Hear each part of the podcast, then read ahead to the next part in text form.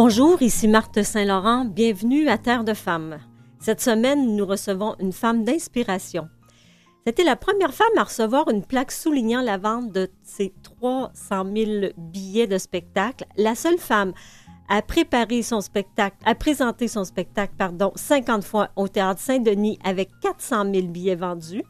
Et elle a reçu la plaque soulignant la vente d'un million de billets de spectacle. Bonjour Lise Dion, bienvenue à Terre de Femmes. Ça va bien? Ça va très bien, toi? Oui, ça va bien. Merci beaucoup d'être venu en studio. C'est un plaisir. ça me fait plaisir de t'avoir à 9 ans. C'est oui, le fun, hein? Il y a ben de oui. moins en moins de, de direct et c'est vraiment un privilège. Vrai, hein, quand ben, surtout en temps de pandémie, là, on a Oui. fait beaucoup de, de, de Zoom. hein? d'ordinateurs. Je suis tellement pas bonne là-dedans. là. En plus, il y a plusieurs plateformes. Il y a le Zoom, il y a un autre affaire. Ça. Écoute, ça n'a pas bon sens. Mais bon, je m'en suis sortie quand même. Ben oui, ben moi aussi. Mais j'aime ça, le contact direct. Ah oui, moi aussi, je préfère ça. Ouais. Alors, Lise, tu es une femme réaliste et sensible. Hein? Je pense que oui. Oui. Hein? Euh, Ouais. de ce que j'ai entendu, que j'ai lu sur toi, tu es une femme vraie aussi. Comment on peut rester vrai et authentique après tant de, après tant de succès, après tant de prix? Euh, je, je pense que la vie parcourue, les, euh, les obstacles, euh, les, euh, la pauvreté, euh, tous les moments plates que j'ai Mhm. vécus m'ont fait rester vrai dans le sens que tu sais que même le succès, ça peut être éphémère. Ça peut ne pas durer. Ça, moi, j'en suis consciente à chaque fois. Et je pensais jamais, jamais me rendre à 35 ans de carrière. Jamais, jamais. J'ai une histoire d'amour avec le public qui est, qui est vraiment formidable parce que c'est pas les producteurs qui m'ont choisi. Moi, c'est vraiment une histoire d'amour avec le public. Mhm. Il n'y a pas de producteurs qui ont à voir là-dedans. Ils ont eu à voir quand le public a exigé que je sois là. Ouais. Tu comprends? Oui. Fait que euh, c'est sûr qu'à un moment donné, quand euh, tu commences à monter puis que les succès arrivent, tu te dis, mon Dieu, mais un jour, est-ce que je vais les décevoir, tu sais? Mais je connais tellement mon public que quand j'écris pour eux, je les entends rire, tu sais? Mhm. Puis je les entends me dire, non, ce gag-là, ça passera pas, Ouais. tu sais? Euh, fait que c'est pas dur d'être vrai. Tu sais, dans ma tête, je suis encore la, la, la vendeuse de beignes. Oui, c'est ça. Dans ma tête, je suis toujours comme ça, puis j'espère le rester jusqu'à ma mort. Mais de toute façon, il est trop tard pour que ma tête enfle. Oui, là, oui, et- je pense que ça avait... si Ouais, ça avait été fait, ça serait déjà fait. Exactement. Ben, c'est ça, t'es es parti, toi, vraiment de la base. Tu travailles dans, une, dans des manufactures. ouais, Et après ça, tu as été vendeuse, comme tu aimes bien dire, vendeuse de bain. vendeuse de beignes. Puis ça, ça reste en dedans de toi tout le temps. Oui, ça, te reste en dedans de moi. Puis je suis une fille qui adore le public. Quand j'étais serveuse, je leur faisais des shows, Mhm. tu sais, au restaurant où je travaillais. Oui. Ça fait que j'ai toujours aimé le public, puis il me tenait toujours au courant des, derniers, des dernières blagues, de ce qui se passait dans le public, tu sais, les, les nouveautés de, de, de- d'humour, tu sais, de, de- fait que j'étais toujours, toujours connectée avec les gens, Mhm. tout le temps. Fait que, tu sais, il y, en a peut-être qui font ce métier-là sans nécessairement euh, être à l'aise avec le public, mais Mhm. moi, ça me dérange pas du tout, tu sais, Oui. pas du tout. Puis, je peux te dire qu'en tournée, on dirait que je fais partie de la famille. C'est comme si, euh, admettons, j'arrive en Abitibi, c'est comme si euh, les gens me disent Oh, Lise est là, tu sais, comme si j'habitais en Abitibi avant, Oui. puis que je reviens. C'est la même chose en Gaspésie, au lac Saint-Jean, sur la côte nord, au Nouveau-Brunswick, c'est la même chose. tu sais. Mhm. Puis après les spectacles, les gens me disent souvent Viens à la maison, on va faire des toasts, on, va- on boit du café. Est-ce Puis- que tu y vas, Lise? ben, je peux pas. Non. Euh, écoute, je, je, je, je- serais jamais couchée. Puis je peux te dire qu'en vieillissant, après les shows, euh, Ouais. au début, euh, je me, me couchais tard. Mhm. Je, je- je m'endormais vers 3 heures du matin, mais là, maintenant, quand le show est fini, je vais signer mes autographes, je jase avec les gens. Puis après ça, quand je suis dans l'auto, euh, je pars. Mhm. Je m'endors presque tout de suite. Cette proximité-là que tu as avec les gens de Ouais. manière spontanée, c'est inné? C'est quoi? C'est le besoin d'être aimé, le besoin d'être près des Ah, gens? ben, il y a sans doute une partie de ça, tu as raison. Là. Il y a sans doute une partie de vouloir être aimé. Euh, mais tu sais, le, ch- le chemin que j'ai passé, l'adoption, j'ai été adoptée, euh, Mhm. ça m'a fait mal que ma mère. Parce que moi, je suis très maternelle, tu sais. Fait Oui. que ça m'a fait mal de savoir que ma mère ne voulait pas m'avoir. sais. Fait Oui. que toute ma vie, ça m'a suivi, même si ça me dérange pas, là. Mhm. Je pleure plus là-dessus, là. Non. Quoique j'y en veux encore un peu, là. Ah oui, quand même. Ouais, mais ben, en plus, c'est qu'elle est décédée, puis elle m'a pas raconté ce qui s'est passé. Fait que je connais même pas mon père, tu sais. Ouais. J'aurais aimé ça savoir c'est qui. Peut-être Mhm. qu'elle avait peur que je le dérange. Ouais. Probablement qu'elle a eu une aventure avec un homme marié, puis elle voulait pas que je le sache. Mais tu sais, je me dis, elle aurait pu me raconter. Moi, je veux pas mourir en cachant des choses à mes Mhm. enfants, tu sais. La vérité pour toi, ça doit Ouais, être la important. vérité, c'est super important. Ça fait mal. hein? Mhm. Ça peut faire mal, mais on en, on en, on Mhm. en ressort, tu sais, grandi. Ouais. Fait que, tu as raison, il y a probablement un grand besoin d'être aimé. Euh, mais en même temps, si tout s'arrêtait demain, je serais pas amère. J'aurais aucune euh, rancune, aucune Mhm. amertume. Euh, Je trouve que les jeunes ont du talent. hein, puis. Mais j'ai fait 35 ans. Comme je te dis, ça. à chaque contrat, là, je me Mhm. disais, ah, ils veulent m'avoir moi. C'est comme, c'est comme si je réalisais un défi à chaque numéro, mettons, admettons, euh, admettons euh, au Festival Juste pour rire. Bon, il y a eu le Duncan, après ça, il y a eu le Point G, mais à chaque numéro, Oui. j'ai jamais pensé que ça se poursuivrait Non. plus loin, tu comprends? Ben, Je tellement, pensais pas à ça. euh, j'y allais. Ouais. J'avais le goût de le faire, puis j'y allais. ben, tellement que tu as eu un 10 ans de vache maigre. Parce que ton premier spectacle, qui était justement La Serveuse, Oui, le après, premier numéro. Ouais. c'est ça. Puis là, après, il voulait avoir autre chose, puis tu n'en avais pas. Non, j'avais pas assez de matériel. C'est C'est ça. ça. Fait que Ça- de 87 à 97, il y a eu Ouais. euh, un ballottement, puis tu étais encore chez Duncan. Oui, exactement. J'ai, ben, j'étais monoparentale. Oui, avec Fait deux enfants. j'avais pas, je voulais pas perdre ma- mon emploi régulier, tu sais. Mhm. Puis je travaillais la nuit, fait que je faisais des bons pourboires. Oui. Euh, fait que je les voulais gens pas allaient perdre. voir en spectacle. Ah, les gens me venaient me voir en spectacle. Je voulais pas perdre euh, mon salaire régulier Mhm. tant que. Puis finalement, euh, les contrats sont rentrés, le matériel. Après ça, il y a eu la sortie du show, comme tu dis, en 97. Puis à partir de Ouais, ce moment-là, ça a ça a bien été. Il y a eu deuxième show, Mhm. troisième show. Ouais. Puis là, je suis rendue au quatrième. C'est ça, là, ça n'arrête plus. Ouais, non, ça arrête plus. Mais qu'est-ce que tu t'es dit dans ce 10 ans-là tu continuais à vendre des beignes? Tu disais-tu, il faut que je fasse un show ou bien j'ai eu de la chance, ça ne reviendra pas? Qu'est-ce que tu. Ben, le monde me disait qu'il fallait que je fasse un, un spectacle. Oui. Là, je, ouais, c'est parce que c'est la suite logique, tu sais. Mais en même temps, euh, les premières années, moi, euh, je cherchais un emploi dans le journal, là, pour être Ouais. mieux rémunérée, pour avoir un meilleur salaire que, que serveuse.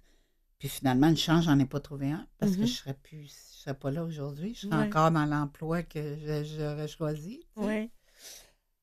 Euh, puis tant mieux que j'en ai pas trouvé parce que j'aurais manqué tout ce que Mhm. tout ce que je vis présentement. Puis qu'est-ce qui a été l'élément déclencheur? Je pense que c'est Louise Richer qui t'a poussé. Ah oui, c'est Louise Richer, définitivement. du, euh, Parce que moi, j'y allais pour le fun, comme je te dis, Oui. pour réaliser un défi. Fait, OK, je vais l'essayer, voir. Parce que j'avais suivi des cours de théâtre, puis il m'avait dit, Lise, dans le drame, là, vraiment, là, c'est- pas ta tasse de thé du tout, là. Ça marchera pas. mhm.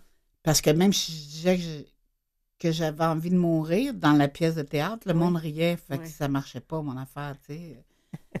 Euh, ça marchait pas. Pas- Fait que là, ils m'ont dit, va en humour. Mhm. Puis j'ai fait, ouais, mais c'est pas tout à fait ça que je voulais. Qu'est-ce que tu voulais? Ben, être comédienne. J'aurais aimé ça être comédienne. Mais tu l'as été, tu l'es. Ben, maintenant, oui. Mais euh, Tu voulais rentrer par là. je voulais rentrer par là, exactement.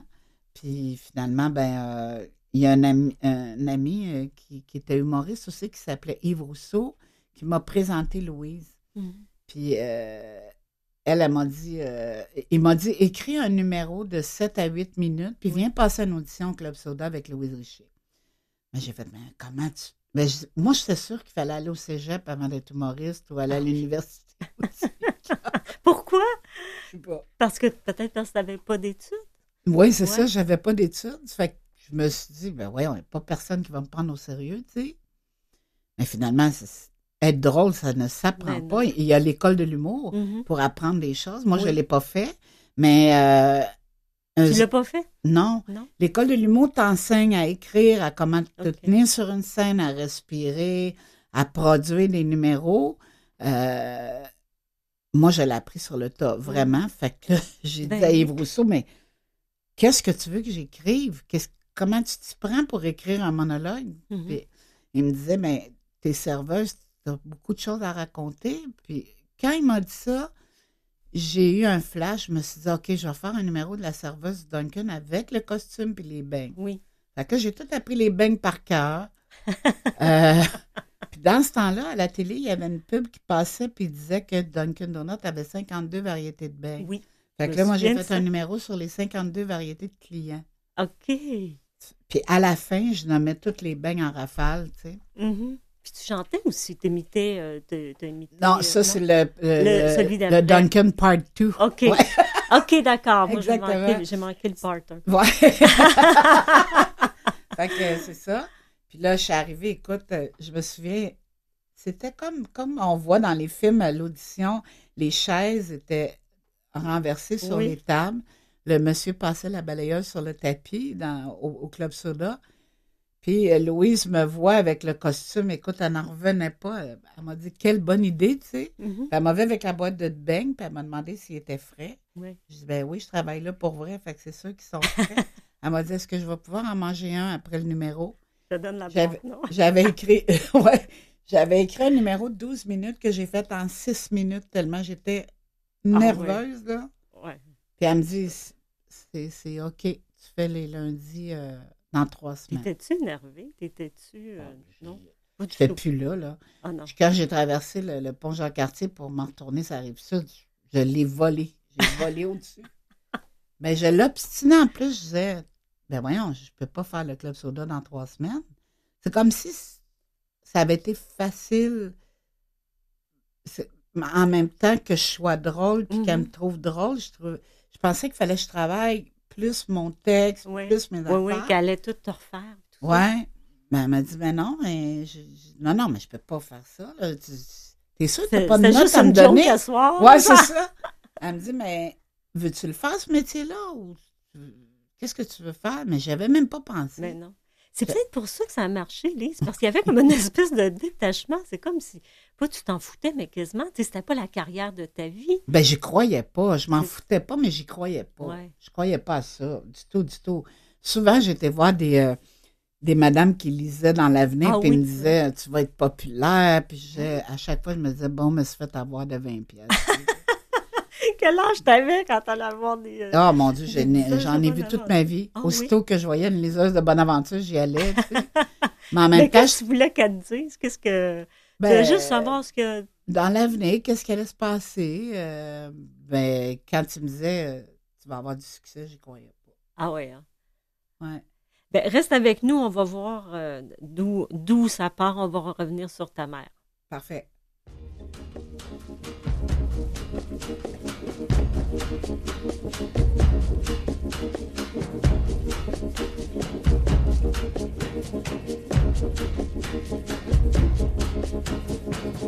to the fortune teller, had my fortune read.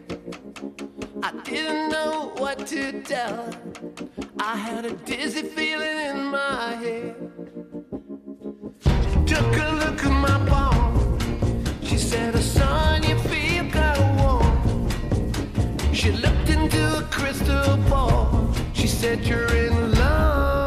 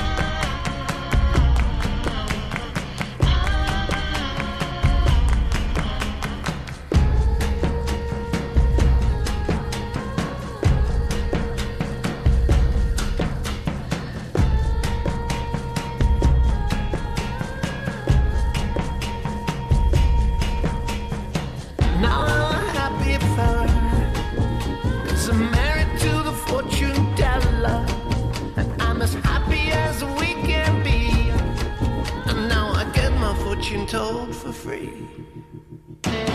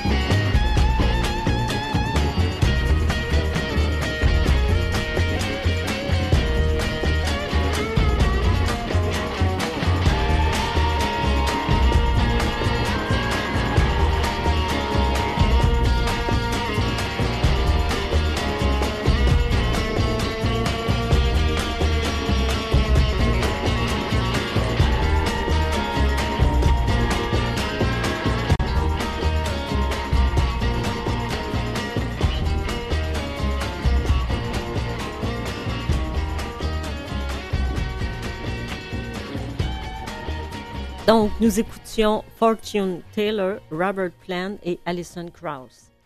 Alors, nous sommes de retour avec ma femme d'inspiration, résiliente et sensible, et on peut rajouter drôle. Allez-y. Pense que oui. hein? Pense que oui. Alors, moi, j'ai lu, en fait, j'ai dévoré euh, le cœur quand même gros, euh, Le secret du coffre bleu, Oui. que tu as publié il y a dix ans. Oui. Et euh, écoute, on, on voit d'où tu viens. On voit, en fait, ce qu'a vécu ta mère. Euh, et euh, de septembre à avril, toi, tu été adoptée. De septembre à avril, tu t'es retrouvée dans une crèche avant que tes parents euh, t'adoptent. Ouais. Et euh, par la suite, tu as comme pu- cru comprendre que ta mère désirait pas nécessairement euh, t'adopter dans le sens qu'elle voulait pas d'enfant parce qu'elle était en, en amour par-dessus la tête avec, euh, avec ton père. Ouais. Et tu as découvert, tout ça après son décès dans le fameux séjournaux, dans les, le coffre bleu. Oui, ben, j'ai découvert les papiers pour euh, quand ils sont venus me chercher à l'orphelinat. Et j'ai eu de la misère à croire que ma venue au monde en septembre s'est passée et que j'ai seulement retrouvé une famille en avril suivant. Fait que j'en ai conclu que Armande, ma mère adoptive, Oui. A dû hésiter beaucoup avant de m'adopter parce qu'elle elle avait déjà 42 ans Mhm. et mon père était 10 ans plus jeune. Fait que lui, il en voulait plus d'enfants que, Ouais. qu'Armande. Ça fait que j'ai l'impression qu'il a dû négocier fort pour venir me chercher. Euh, puis elle, vu qu'elle était prisonnière à la Ouais. guerre, c'est sûr qu'elle avait peut-être pas l'énergie d'élever un enfant. Mhm. Ça fait que euh, je pense qu'elle est venue me chercher par amour pour Maurice. Ouais, tu sais. Alors, on revient avec ta mère qui a été, en fait, elle a été euh, sœur Oui, religieuse. religieuse, puis après, quand elle était en Europe, euh, en Bretagne, elle a été prise euh, par les Allemands. Oui, Alors, toi, tu as découvert ça tout dans un, après son décès, oui. tu as découvert ça tout dans un bloc. Qu'est-ce que ça te, qu'est-ce que ça fait? Ben, en moi, plus, ce tu que- le décès, tu as la peine du décès, en plus. Oui, mais le, le- le grand secret, c'est qu'elle était religieuse. Ça, elle ne me l'avait pas dit. Je savais pas qu'elle avait vécu des années religieuses. Euh, mais la guerre, elle m'en avait raconté des petites bribes. Mhm. Euh, mais, euh, tu sais, les gens qui ont fait la guerre, ils n'en parlent pas beaucoup. C'est dur de les faire Oui, parler là-dessus. Ils veulent oublier. Exactement. Fait elle m'a raconté des, des, des, des petits morceaux. Et puis, euh, quand elle est décédée, ben là, j'ai pu fouiller dans le fameux coffre bleu qu'elle m'empêchait d'aller tout le temps. Moi, je suis une fouilleuse en plus. Oui. Fait qu'elle avait toujours la clé sur elle de ce Moses de Ah, coffre-là. il était fermé à clé. Ouais, fait que il la journée où j'ai vidé son logement, je te dis, là, j'avais peur de l'ouvrir le coffre parce Mm. que il me semble que j'allais entendre sa voix qui me disait Touche pas à ça. Mhm. Finalement, je l'ai ouvert, puis là, j'ai trouvé les passeports pour l'Europe. J'ai trouvé, euh, j'ai trouvé tout ça. Euh, la lettre et les cahiers, c'est moi qui, l'a, qui y a pensé parce que j'ai essayé la première fois d'écrire le livre en disant je vais faire un chapitre sur ma recherche, en Ouais. racontant ma recherche, et un chapitre sur le camp de, de- de travail. Mais je me suis aperçue que c'était d'une platitude, là. C'était plate, c'était pas le fun. On avait toujours le goût de, de revenir au camp, Ouais. tu comprends? Ça fait que j'ai pris, je me suis dit, je vais faire le premier chapitre. Moi, je, je vais parler. Je laisse ma mère parler le, le- le reste du livre Mhm. et je vais revenir à la fin. Puis je- ça a été bien parce que c'est comme ça que tu as le goût d'aller, Oui, de suivre les pages plus. plus absolument. De tenir la- le, le- le- le lecteur en haleine. Oui. Euh, donc, j'ai choisi de mettre des cahiers pour que ce soit ma mère qui vous parle et pas moi. tu sais. Mais ça marche bien parce que même moi, j'ai cru déceler une espèce de différence dans les deux styles d'écriture? Ben oui, ben oui, parce que je me suis dit, comme elle a été élevée par des religieuses, comme elle a été religieuse, elle peut pas parler comme moi. Mhm. Non. Ça fait que. Mais T'es j'ai- allé chercher ça où, tout ça? Les... Je sais pas. Écoute, je sais pas. Puis il y a des jours, là, j'ouvrais l'ordinateur puis je pleurais, puis je me disais, je serais jamais capable de mener ce, ce projet-là à terme. C'est trop dur. C'est... J'avais l'impression d'avoir la, la Deuxième Guerre mondiale sur ses Ah, épaules. lourd. Ah, c'était dur. Puis d'autres matins, je- en tout cas, moi, c'est mon idée, là. J'ai l'impression qu'elle venait m'aider parce qu'il Oui, y avait comme de la fumée après mes boutons de l'ordinateur, tellement les idées Ça sortaient. Mais ça a été de longue haleine, j'ai créé les personnages et... Parce qu'elle, elle me disait, bon, met- admettons, dans le camp de travail, elle couchait sur une paillasse Oui. avec quatre autres, euh, trois autres filles. oui. Il était quatre par paillasse. Mais elle m'a pas dit, elle m'avait pas dit euh, leur nom, leur Ah emploi non, du temps, leur vie, tout ça. Fait que je les ai, Inventé. je les ai composés, inventés. Euh, elle m'avait parlé de la, la jeune fille qui était juive, qui avait son Oui. numéro tatoué. Oui. Suite à ça, Mhm. moi, j'ai été faire une entrevue avec euh, une Polonaise non juive, mais qui avait un tatou OK. ici, euh, qui restait à Marieville. C'est une policière qui m'avait entendu parler à la radio Mhm. que je cherchais des éléments pour écrire le livre de ma mère. Puis elle m'a dit Est-ce que tu aimerais rencontrer cette dame-là? Ben oui. Écoute, on a été dîner avec elle, on y a amené du poulet, puis tout ça. Puis là, à un moment donné, elle m'a montré son tatou. Les deux jambes m'ont barré. Ah oui. quand tu le vois en vrai, je t'en parle, j'ai encore le frisson. Oui, je te crois. Quand tu le vois en vrai, là, c'est tellement dur. Là. Tu sais, c'est des chiffres drôlement écrits avec Ah une oui. drôle d'encre bleue. Tu sais, c'est... Ah, en tout cas, Ben, c'est un tatou, mais un Fait que j'ai- tatou affreux. ouais. C'est Ouais, c'est c'est pas un un choc. Ouais, Avant de connaître l'histoire, juste Mm. regarder le tatou, ouais, c'est un choc. ouais. Euh, et elle mangeait avec appétit, puis c'était beau de la voir, puis tu savais qu'elle avait manqué de nourriture, Oui. tu, sais, tu savais qu'elle avait manqué d'un paquet de choses. Mhm. Fait que j'ai raconté un peu son histoire, les infections, la mauvaise santé. Fait que c'est là que tu allais chercher tes informations. Pour elle, Pour- ouais. pour Irena, Mhm. c'est elle. tu sais, je trouve Ouais. qu'elle méritait qu'on en parle tu sais, Mhm, de sa vie. Mais elle, sa libération, c'est pas passé du tout pareil. Mais j'ai pris comment elle se sentait, comment elle vivait ça. Fait que, tu sais, je je te dis, j'ai ramassé chaque petit morceau de casse-tête. Ça a été long, là. Oui, oui. je- J'ai fait de la crois. Ça a pris recherche, combien de temps à J'ai écrire? deux caisses de recherche. à Oh, wow. Ça a pris Ouais. combien de temps à écrire le livre? Ah, ça, ça, ça a Des été euh, un an et demi. Ah, non, peut-être un Ah, an et demi. même. Parce que ma recherche était toute faite. euh. Et euh, comme, je, je présume que tu t'es senti trahi en quelque part, que tu que as senti que tu avais vécu avec une mère que tu connaissais pas complètement. Ben, c'est parce que ce que j'ai senti, c'est que ma vie a été basée sur des mensonges. Ouais. Ma, ma naissance est un mensonge. Oui.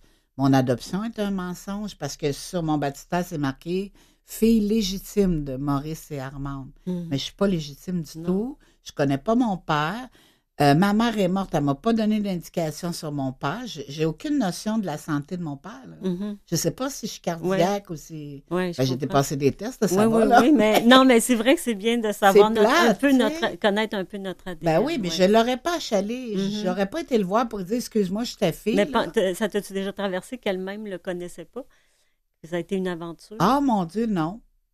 Non. Non? Mais- parce qu'un soir, elle est venue manger à la maison, puis j'ai été rough un peu. J'ai dit Dis-moi que j'ai pas été une erreur sur toute la ligne. Mhm. Tu t'es pas fait violer. Dis-moi que tu t'es pas fait violer. Elle me dit Ben non, mais était gênée de me le dire, mais elle me dit, ben non, euh, j'avais quand même un intérêt pour cet homme-là. Je fais bon, parfait, tu sais. Oui. Donc, euh, mais bon, ce mensonge-là, Lise, qu'est-ce qu'on en fait quand on est rendu euh, à cin- T'avais quoi, 50 ans? Qu'est-ce que qu'est-ce qu'on fait avec ça? C'est notre vie qui s'écroule, on vit autrement, Oh non, on en veut, on. Non, que- j'en veux un peu à ma mère naturelle, mais en même temps, j'ai compris. J'ai compris. Tu sais, comme ma mère, euh, elle m'a souvent tapé ses nerfs, ma mère adoptive, mais en même Mhm. temps, quand j'ai écrit le livre, je suis retombée en amour avec elle. Oui. Je suis retombée en amour avec elle. Surtout qu'elle était partie aussi, la façon dont elle est partie, ça t'avait quand même. euh, Ben, c'est ça. Puis, euh, dedans. tu sais, c'est sûr que quand mon père est mort, quand j'ai eu 9 ans, elle me regardait en voulant dire, c'est pas ça du tout que je voulais comme scénario. Mhm. Mais en même temps, je comprends maintenant comment elle se sentait. Ouais. Je suis retombée en amour avec elle parce que j'ai tout compris ses comportements, Ouais. ses agissements. C'est, c'est pas facile d'être enfermé, Non. de ressortir avec une bonne santé mentale. Tu peux pas. Euh, Il y, a des- il y, a des- il y a des cicatrices dans la tête. Il y a Mhm, des- Bien sûr. Il y a des façons de réagir. Il y a. Ouais. Puis elle, elle voulait vivre. C'était une épicurienne, ma mère Mhm. adoptive. Fait que quand elle est sortie de ce camp-là, elle, a tout- elle a tout croqué ce qu'elle pouvait Ben croquer. sais. Oui, oui, avec raison. Oui. Alors, reste avec nous, on va continuer à croquer dans ta vie. Oui.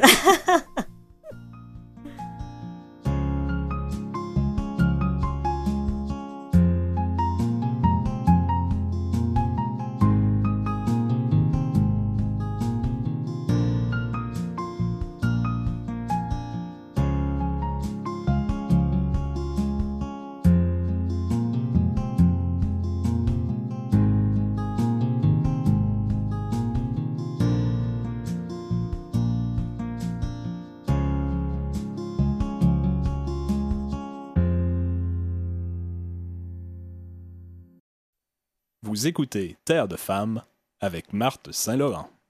Vous pouvez écouter nos émissions sur le site de Canal M, sur vuesetvoix.com et en balado. Nous poursuivons après la pause musicale avec notre, notre entretien avec notre femme d'inspiration, Lise Dion, réaliste et sensible. Restez avec nous.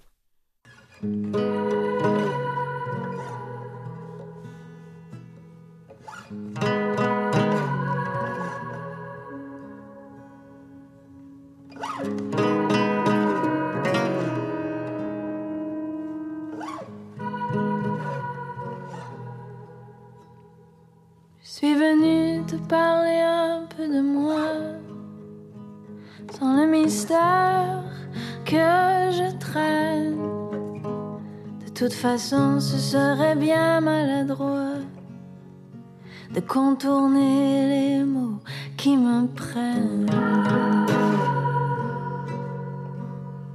Je suis venue te parler un peu de moi, de ces démons qui se promènent et de ce feu qui brûle les doigts, qui laisse des traces sur ce que j'aime. Besoin de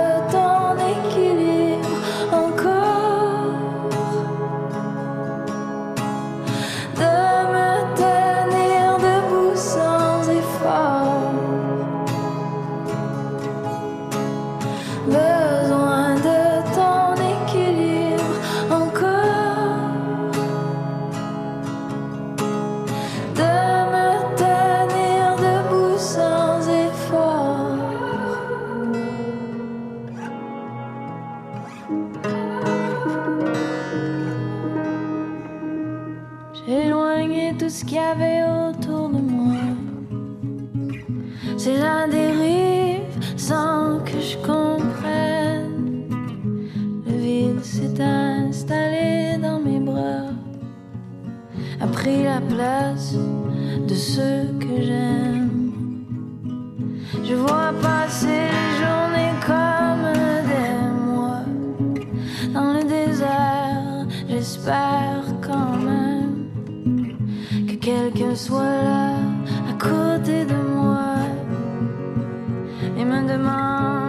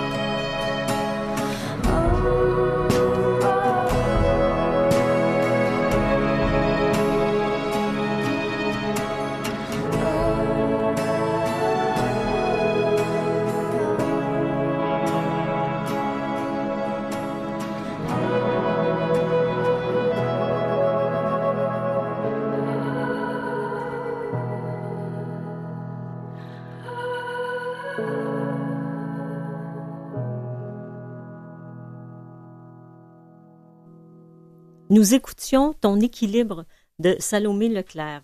Alors, de retour avec euh, notre invitée, notre femme d'inspiration, l'humoriste et actrice euh, Lise Dion. Alors, Lise, tu es une femme curieuse et observatrice. On- Ouais. On, va écouter un petit bout pour voir comment tu montes tes spectacles. OK. J'ai perdu deux livres depuis un an. Il m'en reste 25 à perdre pour embarquer dans ma robe de première communion. Ça va très bien. Mais là, j'ai compris, pour que ça aille plus vite, ce soir, j'ai mangé pour souper 8 Nutribars. fait que je commence à me sentir assez Claudia Schiffer, merci. Cette année, j'ai tout essayé pour maigrir. J'ai même essayé le sport. Faut être assez maniaque, hein? J'ai essayé euh, l'aérobie. Très bien été, j'ai battu les records. Ça m'a pris euh, 1h57 minutes pour embarquer dans le collant Lycra. Là, quand ils ont parti à la musique, je n'étais plus capable d'arrêter. Fait que, euh, ils ont appelé 911. Me l'ont enlevé, le collant, eux autres. euh.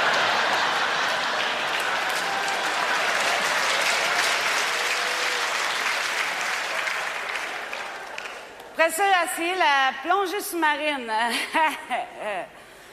Parce j'ai un problème, je flotte. Euh. Fait qu'ils ont mis des roches dans mon quatre pièces. Euh, Mais là, quand j'ai réussi à caler d'un pied, c'est les autres qui sont remontés, en tout cas là. Eh, ça fait longtemps de ça. C'est mon premier numéro après les beignes. Ah oui, ben Ouais. écoute, Lise, je trouve ça tellement beau que tu ris de, de, de, de t'entendre, Ben, de t'écouter, c'est ouais. formidable. Ben, ça faisait longtemps que je n'avais pas entendu. Fait que tu vois comment t'es bonne. Oui, ben c'est sûr que j'ai quand même une oreille critique, là. Mais Ouais. euh, non, je trouve ça bon. Ça, ça, ça se démode pas, puis tu t'inspires de, de ce que tu vis, de ce que tu... Ton poids a toujours été pour toi, euh, même dans, dans le livre, tu dis quand j'étais jeune, j'étais ronde, ça t'a toujours préoccupé, ou en tout cas, ça t'a toujours... euh, Ah ben oui. ça a toujours été omniprésent. Ouais, j'ai eu des complexes pour mon corps euh, toute ma vie, Mhm. finalement. Est-ce que tu en as encore? Ben, certains matins, mais pas tout le temps. Bon, Pas tout le temps parce que, tu sais, toute ta vie, tu fais attention à ton poids. ouais. Puis à un moment donné, en vieillissant, ton corps commence à plisser. Fait qu'on s'en sort jamais. Non, on s'en sort jamais, pas. Il y a toujours jamais, quelque Il y a chose, hein. toujours quelque chose. Après ça, c'est les hormones qui embarquent. euh, Exactement. Il y a plein d'affaires qui font que. Fait que j'ai appris à m'en fouter. Puis, tu sais, j'essaie de dire aux adolescentes de. Quand, quand t'as- t'es bien avec tes amis, tu as du plaisir. mhm. Tes amis, quand ils t'invitent, là, ils n'invitent pas ton ventre ou ton bouton ou ton. Tu comprends? Mm. Fait que profite de la vie. Moi, j'ai passé des fins de semaine à pleurer sur mon poids. Ah oui. Ah, écoute, ça n'a pas de bon sens. J'ai perdu mon temps. J'ai gaspillé des belles heures, du beau temps avec mes amis. J'ai gaspillé du temps. Mhm. Alors que maintenant, je voudrais leur retrouver ce temps-là. Ah tu sais. oui.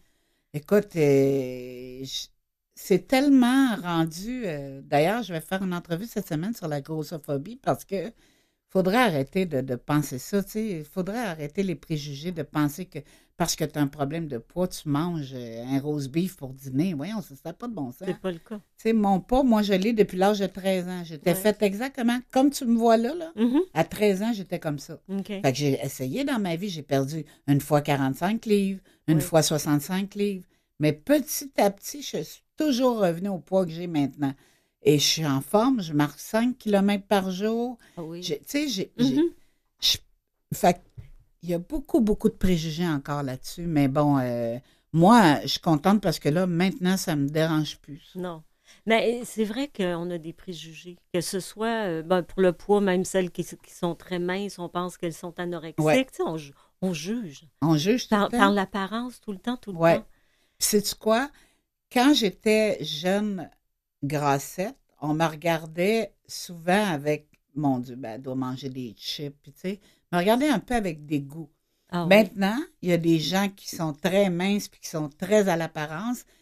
Quand ils me regardent à partir des pieds, ils ont, je vois dans leur regard un certain dégoût à cause du poids. Mais aussitôt qu'ils arrivent à mon visage, comme je suis connue, Oui. ils font Ah, c'est plus grave le poids. Ah ben là. oui. Oh, c'est Ah! Ah! Tu comprends? Oui, je comprends. C'est weird, là, Ouais. comme sentiment, là. Ouais. Qu'est-ce que Là, ça mais il n'y a pas une minute, tu me regardais avec dégoût, Ouais, puis là, tu me regardes comme si, parce que je suis une artiste. ouais, C'est comme weird, là. ouais. Puis qu'est-ce que ça te fait, toi, en dedans? Tu trouves ça? Ben, euh, j'aime pas ça. non? J'aime pas ça. Est-ce que tu leur souris quand même? Ou euh, tu leur... Tu leur... Ben, je ouais, peux pas peux être pas- bête non, être plus. bête non a un gars qui rit de mon poids maintenant, ça me fait longtemps que ça m'est pas arrivé, mais maintenant, je vais mettre ma sacoche par terre puis je vais aller me battre. Mais, mais quand c'est des femmes, je peux pas me battre. Mais euh, non, mais Non, mais... je, je- je- si un- quelqu'un parle de mon poids devant moi, Mhm. Je me laisserai pas faire. Non. C'est sûr. Et certain. que Il y a juste toi, Lise, qui peut en parler. Exactement. Mm. Puis en- moi, je en peux rire de ça, Oui, mais ben oui. les autres ne peuvent pas rire de ça. Mhm. Ben Mais oui, des fois, il y a certains humoristes dans des galas qui m'ont dit euh, Ben, Lise, on va faire des jokes sur ton poids, ça te dérange-tu? Je dis Ben non, il y a le poids puis le pain. Dans le temps, c'était le pain puis le poids. Ben, tu peux faire Mhm. ça, mais touche pas à mon intégrité, puis touche pas à mes enfants, puis touche pas à.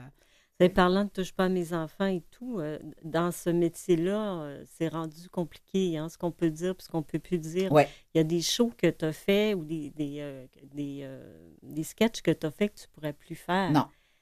Et comment tu trouves ça que le, le métier évolue de cette façon-là? Est-ce que tu trouves que c'est une bonne chose? Ce que je suis pas d'accord, c'est l'humour d'intimidation. Mhm. Ça, je suis pas, je suis pas d'accord avec ça. Mais si on parle de mon numéro de la femme afghane, Oui. c'était une femme naïve qui avait communiqué sur Internet avec un gars qui donne- disait des compliments. Qui... Fait qu'elle s'est embarquée dans cette histoire-là Mhm. sans savoir que le gars lui offrirait euh, un costume afghan, tu sais, euh, Mhm. la burqa. Fait que c'était un numéro qui exprimait que c'est dur de mélanger les cultures. Oui. C'est pas évident de mélanger Mhm. les cultures.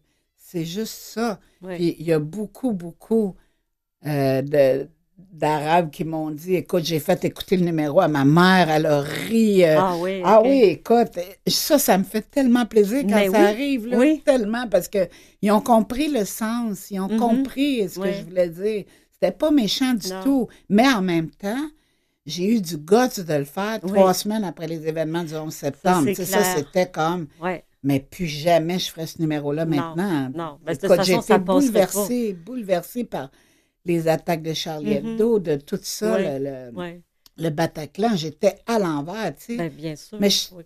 je comprends pas comment c'est aussi dur de vivre et laisser vivre. Mhm. Comment ça se fait que c'est dur comme ça? Oui, je n'ai pas de réponse, mais effectivement, c'est questionnant. Ben, je- Mm. je- je- moi, je suis assise à une table en train de, de partager un repas avec euh, du- des gens du monde. Je vais être contente de partager, puis de poser des questions, puis de, Ouais. de goûter des mets différents, puis tout ça. Comment ça se fait que c'est dur comme ça? Mm. Je comprends pas ça, mais, mais je trouve ça dur aussi, comme tu dis, que l'humour soit devenu aussi pointilleux. Mhm. Mais en même temps, il y a une façon de faire rire les gens.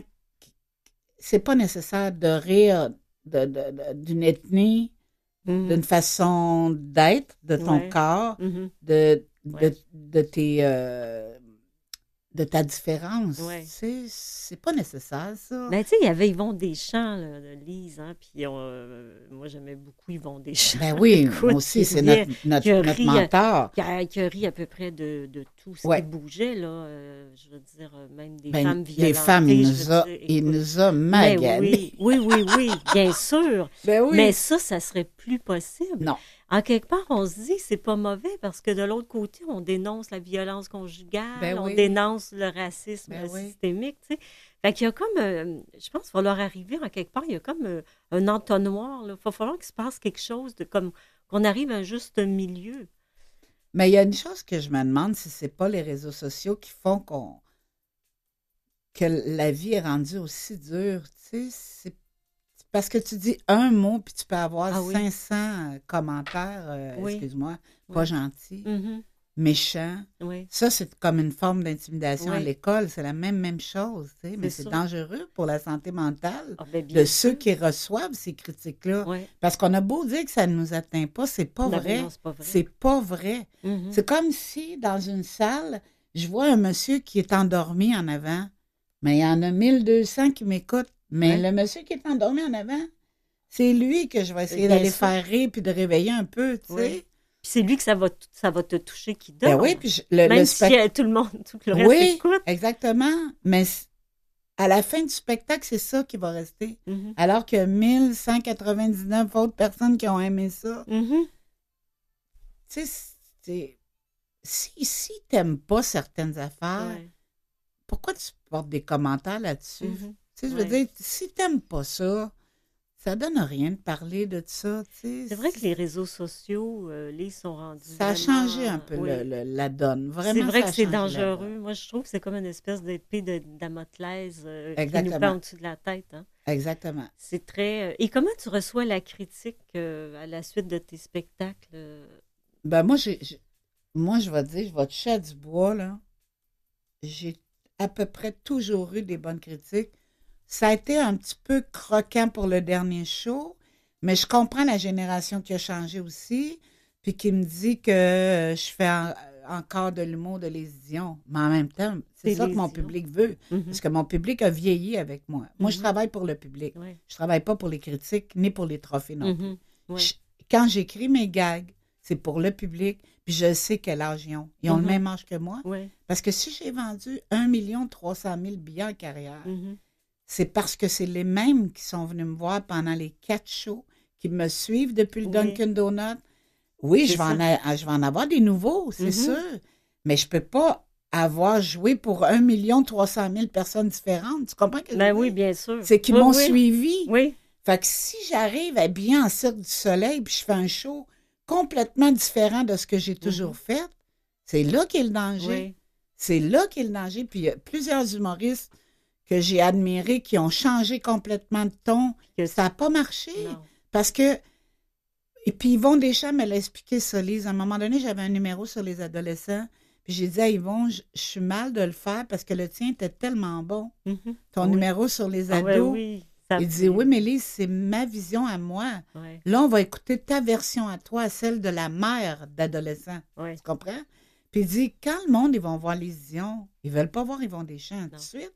Mhm. Ta facture, c'est ta facture, tu sais. Mhm. Puis Michel Côté m'avait, aussi donné un bon conseil. Il m'avait dit Tu sais, Lise, le- les gens ne sont pas obligés d'aller te voir. Hein? Mhm. C'est pas un produit essentiel. Là. fait que ceux qui vont te voir, c'est parce Ouais. qu'ils t'aiment. Ouais. Pense pas qu'il y ait des gens dans la salle qui vont payer des billets pour m'haïr. Ça Non. me surprendrait. Mhm. Ça se peut qu'ils n'aiment pas tous mes numéros. Ça, Ouais. ça se peut. Mhm. Mais je veux dire, ils ne viendront pas me voir pour m'haïr. Je, ben, je pense pas. Il faudrait être masochi- masochiste. Masochiste. Masochiste. masochiste. Ouais. Euh. Masochiste. Ma- Ouais, aidez-nous donc, gang, à régler le problème, là. Masochiste. Masochiste. Merci, Mathieu. Le metteur en ondes qui est euh, adorable. qui Ben oui. Oui. Alors, on va arrêter ici, Lise, puis on reprend un peu plus tard.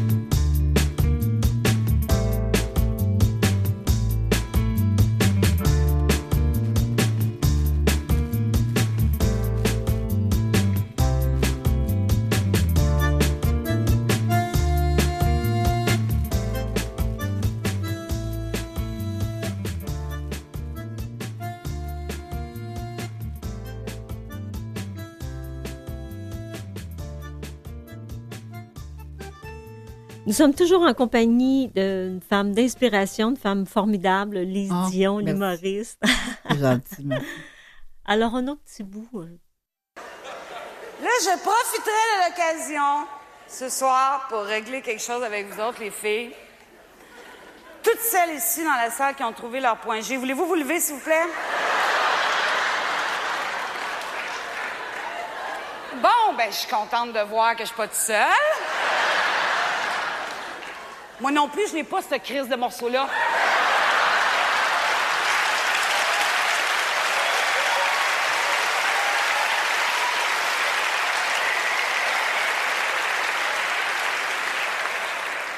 Qu'est-ce qu'il faut faire, là? Faut-tu le faire venir des États-Unis? Qu'est-ce qui arrive, là?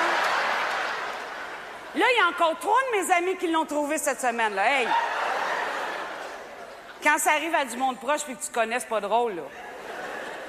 Hey, même mon gynécologue l'a pas trouvé. C'est pas parce qu'ils ont pas les outils, là. Là, garde ça s'ils me l'ont pas enlevé pendant un examen, là.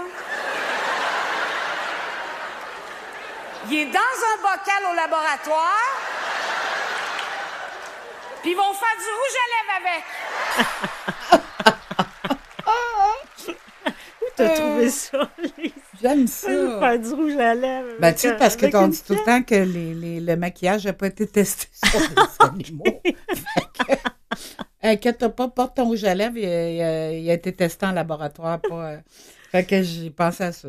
Ben, t'es une femme confiante et passionnée, Lise, malgré Ouais. toutes tes peurs. Hein, t'as la, la peur, euh, la peur de, de vieillir, euh, la Mais peur j'en ai de moins en moins. J'aime pas en ça moins. vieillir parce que j'ai j'ai j'ai l'impression qu'il me reste plus beaucoup de temps pour faire ce que je veux faire. Mhm. Mais euh, j'en ai, de moins en moins des peurs en vieillissant. C'est la beauté de vieillir, je trouve. Ah oui. Mm. Ben, écoute, euh, donc, tu as développé une confiance en la vie. Ouais. Et euh, tu, tu as mentionné à un moment donné dans une entrevue, avant une entrevue, que tu, avant les spectacles, en fait, et non avant l'entrevue, tu parles à tes personnes décédées. Ouais. Ça, on appelle ça de la spiritualité ou... euh, Je pense que oui. C'est mon monde à moi, en tout cas. Euh, je ne sais pas convaincre les gens que c'est la façon de faire, mhm. mais moi, je parle, je parle aux gens décédés que j'ai aimés beaucoup, puis je sais qu'ils me donnent de l'énergie quand je suis fatiguée, je le sais. Mhm. Des fois, je- ça va même jusqu'à dire OK, là, on se parle, là, il y a un spectacle. Vous n'êtes pas obligé de l'écouter, là. Vous aller jouer dans, aux cartes dans là, je sais, c'est pas grave, là. Mais, euh, mais malheureusement, la liste s'allonge de plus en plus. Ça fait qu'il ne faut pas que j'oublie personne. Mhm. Mais en même temps, c'est un exercice de concentration. Ouais, C'est que si j'oublie pas mes morts, ouais. je suis toujours dans le même ordre, mais je peux en oublier un de temps en temps. Mhm. Fait que c'est un exercice de, Est-ce de que, concentration. est-ce que ça y va dans l'ordre du décès ou selon la place qu'ils occupent dans ton cœur? Ben, ça va dans l'ordre du décès pour que j'arrive à pas oublier. T'en Ouais, as combien? dans- euh, Ben là, je suis rendue T'es euh, au moins à une douzaine. Oh, OK. Au moins. Oui, je veux Ouais. dire, comme toi, c'est de la mémoire. hein. Ouais. Et qu'est-ce Tu que vois, tu une fois, j'avais été voir, excuse-moi, Non, vas-y. j'avais été voir une numérologue à Paris euh, quand j'étais faire le festival euh, là-bas. Elle m'a dit, en rentrant dans son appartement, elle m'a dit Mon Dieu, qu'il y a des morts autour de toi. Ah oui. Oui, j'ai fait Ah. Ah, ils sont là. Tu sais. Ah, je les ai, je les ai amenés! Je les ai amenés, on a visité Paris ensemble, c'est drôle. Euh, mais j'y crois. J'y crois. Puis c'est ma façon, moi, de me recentrer, Mhm. puis de me concentrer. J'ai jamais beaucoup de personnes dans la loge non plus quand je me maquille. J'ai besoin de ouais, d'avoir mon petit avec moment. Ouais. Ouais. Puis d'être totalement là quand les rideaux s'ouvrent. Ouais. Et est-ce que, est-ce que tu leur demandes des choses puis tu vois que ça, ça fonctionne? Non. Non? Tu fais C'est juste. bien euh, rare que je demande. euh. Quand je leur parle, je, je leur demande d'être là, de m'accompagner, puis de m'aider, mais pas. euh, Rien de la plus? seule affaire que je demande. OK. Ouais, non, je. Puis tu leur parles, est-ce que tu leur parles dans d'autres moments ou seulement avant les spectacles? Juste avant les spectacles. Seulement? Ils sont en congé présentement. OK, ben oui. Ouais, Ah, ça fait un an tu leur qu'ils n'ont as pas travaillé. Mais Ah, côté spirituel, est-ce que tu crois à la réincarnation? Est-ce que pour euh, Euh, parler La, ré- la réincarnation, j'y crois pas tellement, Mm. mais je crois en autre, une autre vie. à une autre vie? Mais en tout cas, je serais bien déçue que ça n'arrive pas. Là. Ouais. En tout cas, que je. Tu sais, des fois, ils disent que tu as l'impression d'avoir une, de voir une lumière, de Oui. voir des gens qui t'attendent, mais il paraît que les scientifiques disent que c'est le cerveau qui fait faire ça. OK. Euh, mais j'espère qu'ils se trompent. Oui. j'espère juste qu'il y a une deuxième vie. Oui. tu sais. Mais la réincarnation, euh, non, je crois pas tellement ça. OK. Et comment tu considères justement, tu dis j'espère qu'il va avoir une deuxième vie, comment tu considères ta vie présentement? Ah ben ma vie, c'est un cadeau. Ça a été dur au début. Oui, C'est comme si j'avais payé le pot de fleurs, puis là, ben, j'ai les fleurs. oui. C'est pour ça que, à partir du moment où ma carrière a bien été, que j'ai pu manger, faire manger les enfants, Mhm. payer mon loyer, payer mon épicerie sans calculatrice, Oui. j'ai plus jamais rien demandé Mhm. en haut. OK. Jamais, jamais. Mhm. Sais, euh, je trouve que je suis privilégiée d'avoir cette vie-là. Oui. Autant ça a été plate au début, Oui. autant c'est magnifique. J'ai des secrets que que j'ai pas encore dit que j'irai euh, un peu plus tard pour aider les femmes là, mais Oui. j'en ai passé des durs. J'en ai passé des durs, tu sais. Mais Mais pourquoi tu ne les dis pas maintenant? oh non non non non non parce que ça implique euh, ça implique des gens puis ça me Ah, tente pas de- de raconter ça. Oui. Euh, mais euh, par rapport à tout ce bloc de vie-là qui a été Mhm. plate, là, Oui. écoute, c'est de la crème ce que je vis maintenant. C'est de Mhm. la crème. De la grosse crème, là, la riche. Et comment on passe d'une extrême pauvreté quand même à, à une vie d'abondance? euh, Ben, au début, là, au capote.